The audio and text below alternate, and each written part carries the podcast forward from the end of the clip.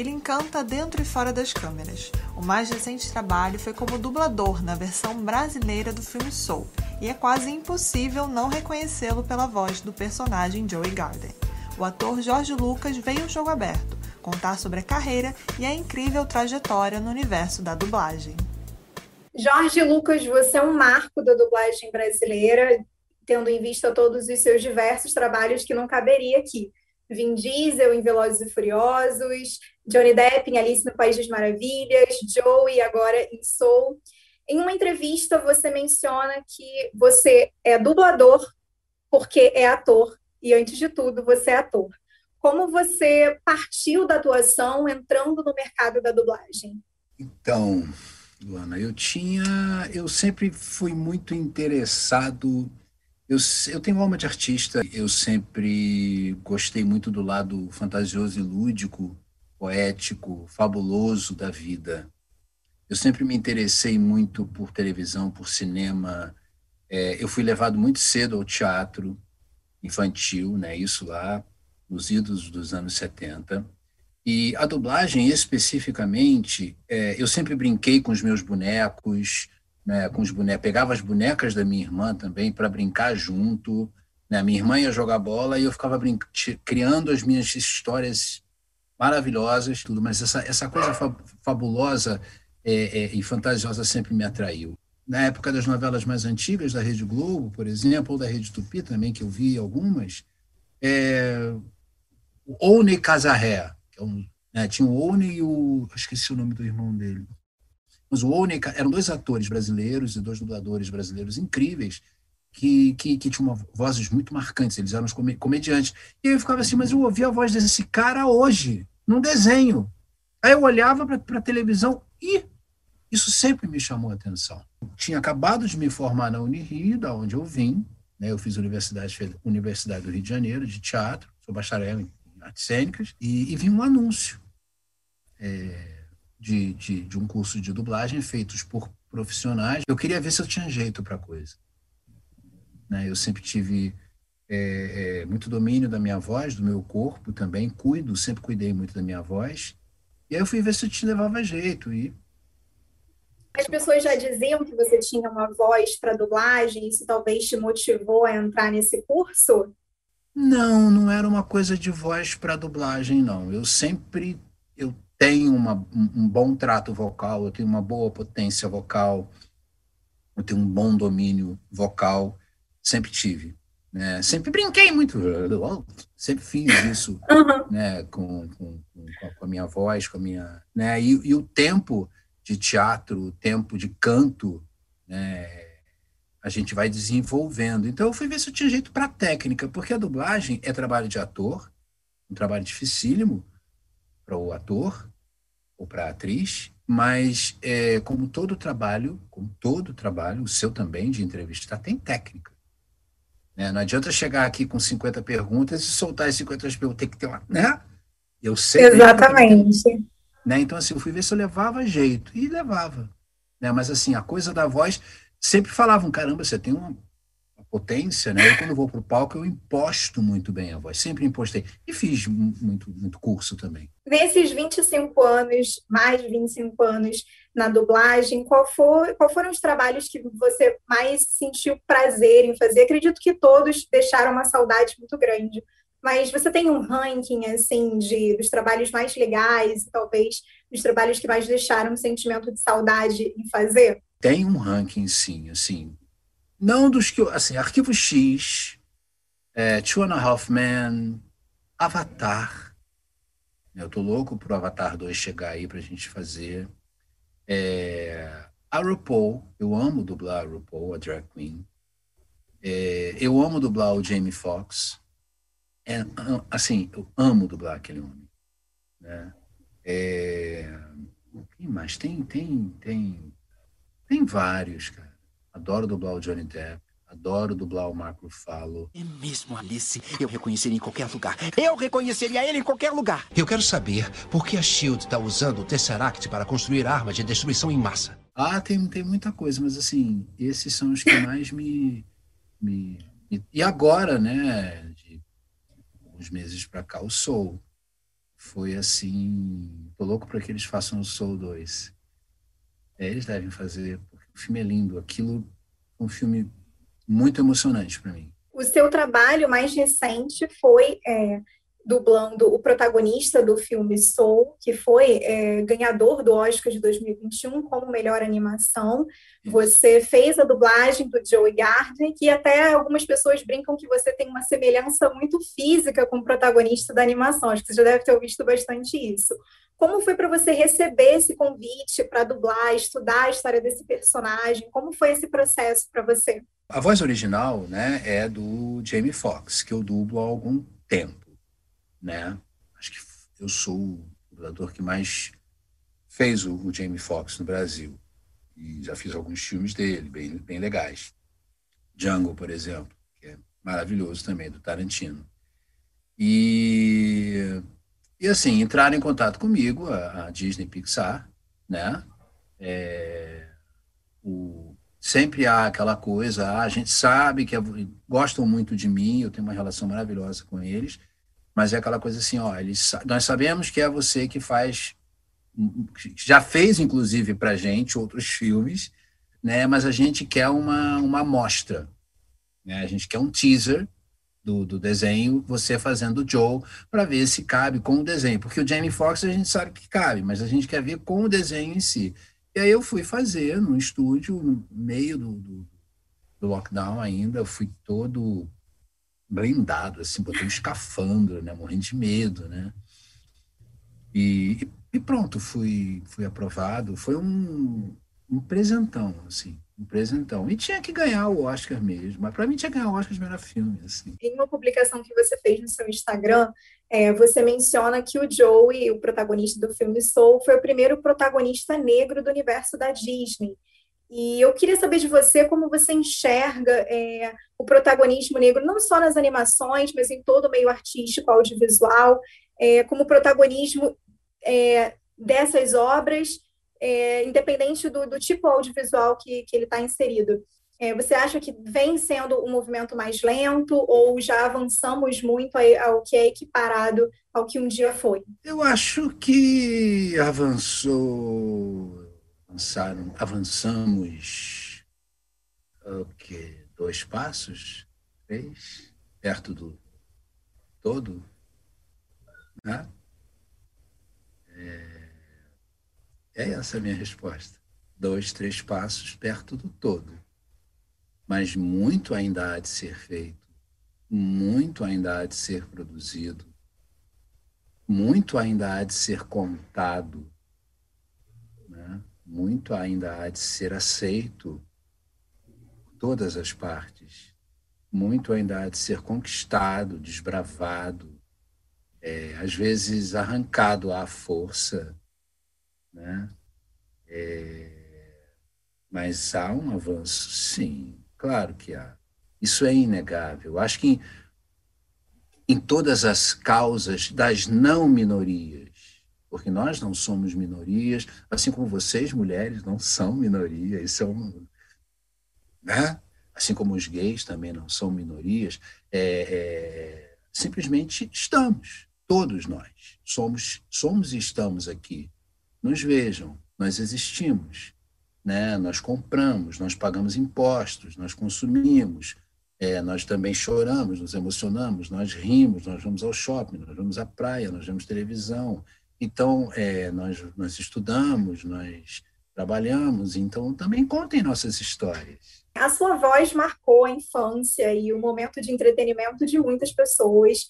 É, você passou por alguma situação engraçada quando é, associaram a sua voz a um personagem, chegaram para falar com você sobre isso? Você passou por alguma ah, situação engraçada desse tipo? Ah, algumas vezes já.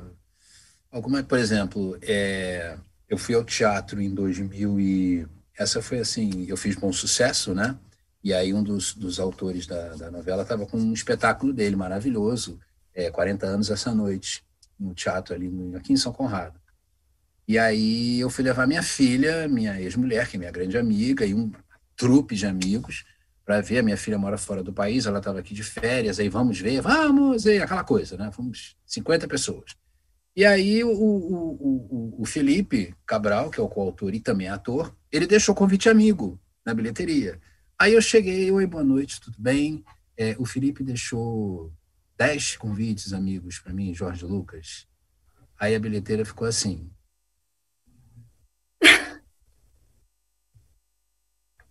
Aí eu, oi, boa noite, tudo bem?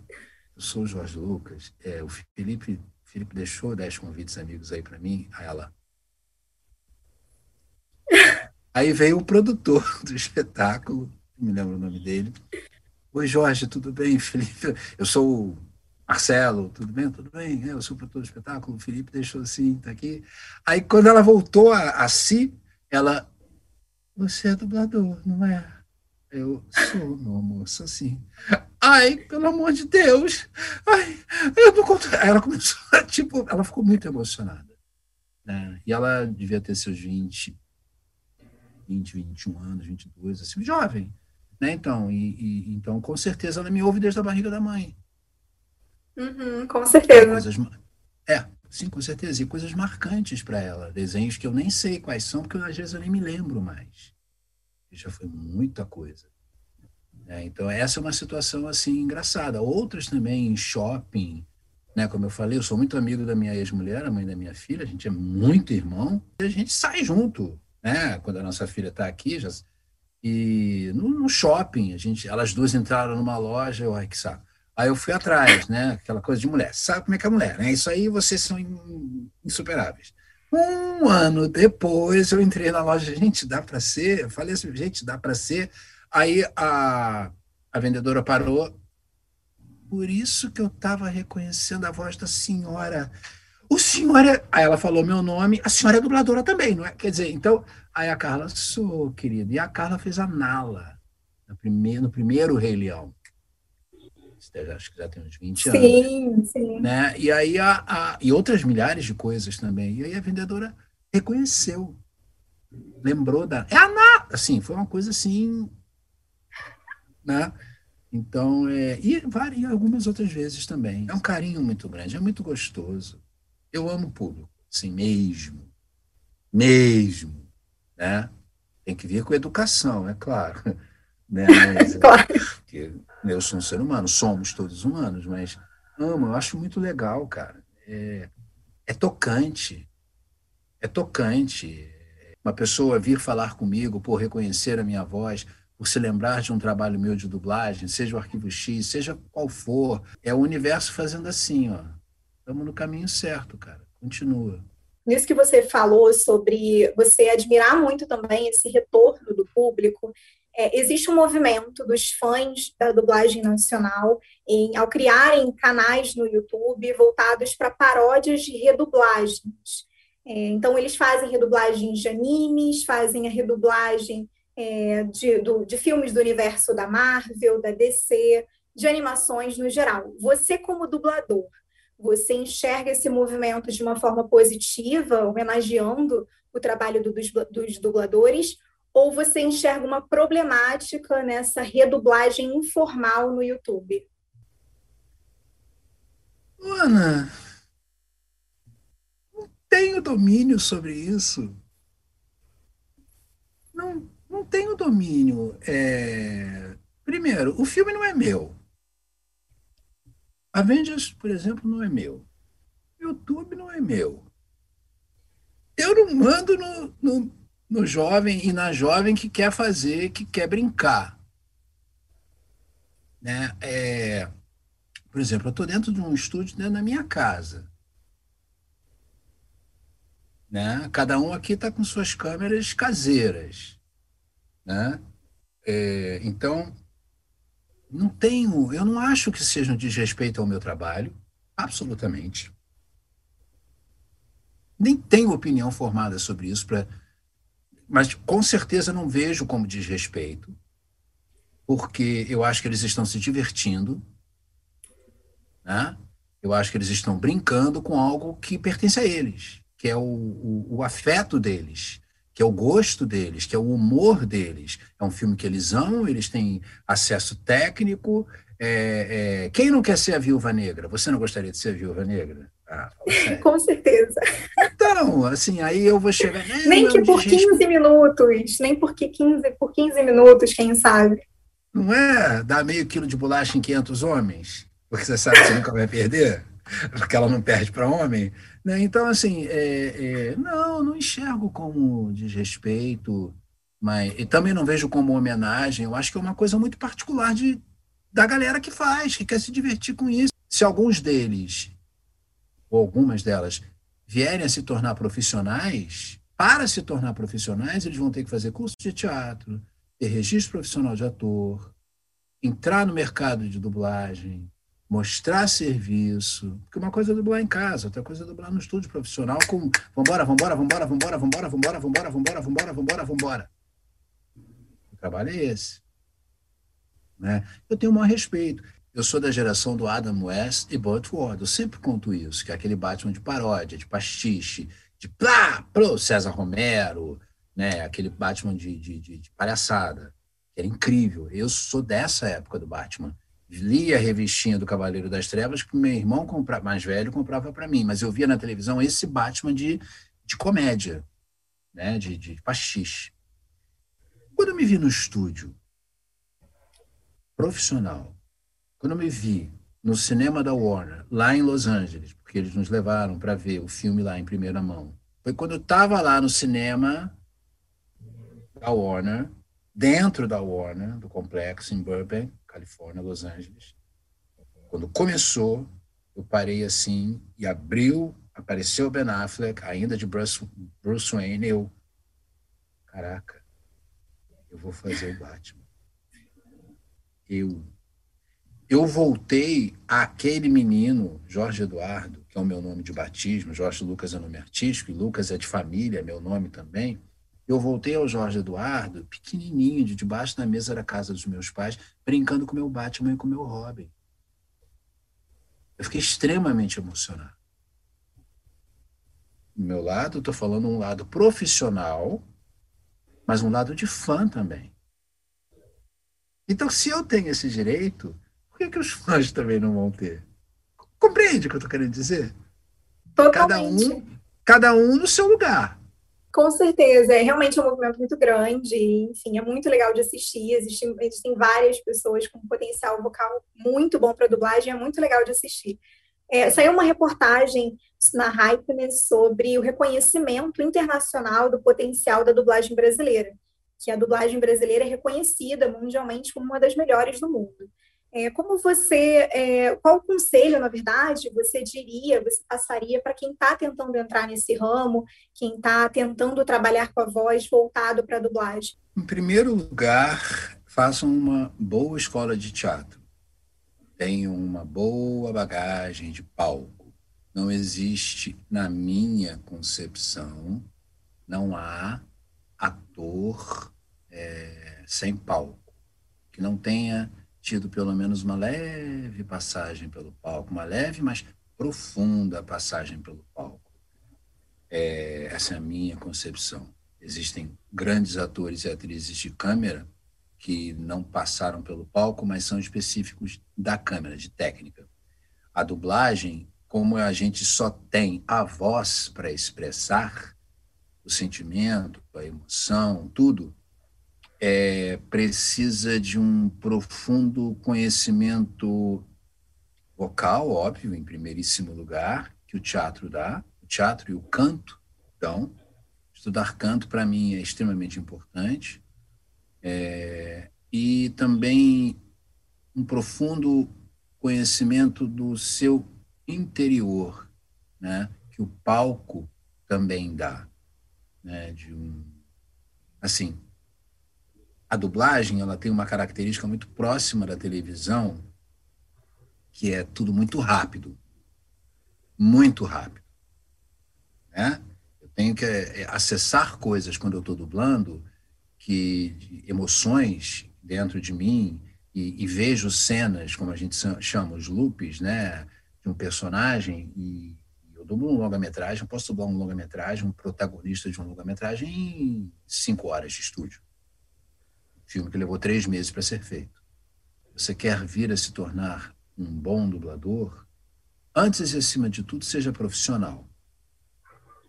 Respeite a história das pessoas que estão ali há mais tempo do que você.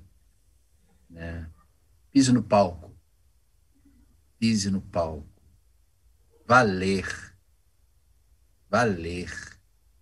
Vá ao cinema. Né?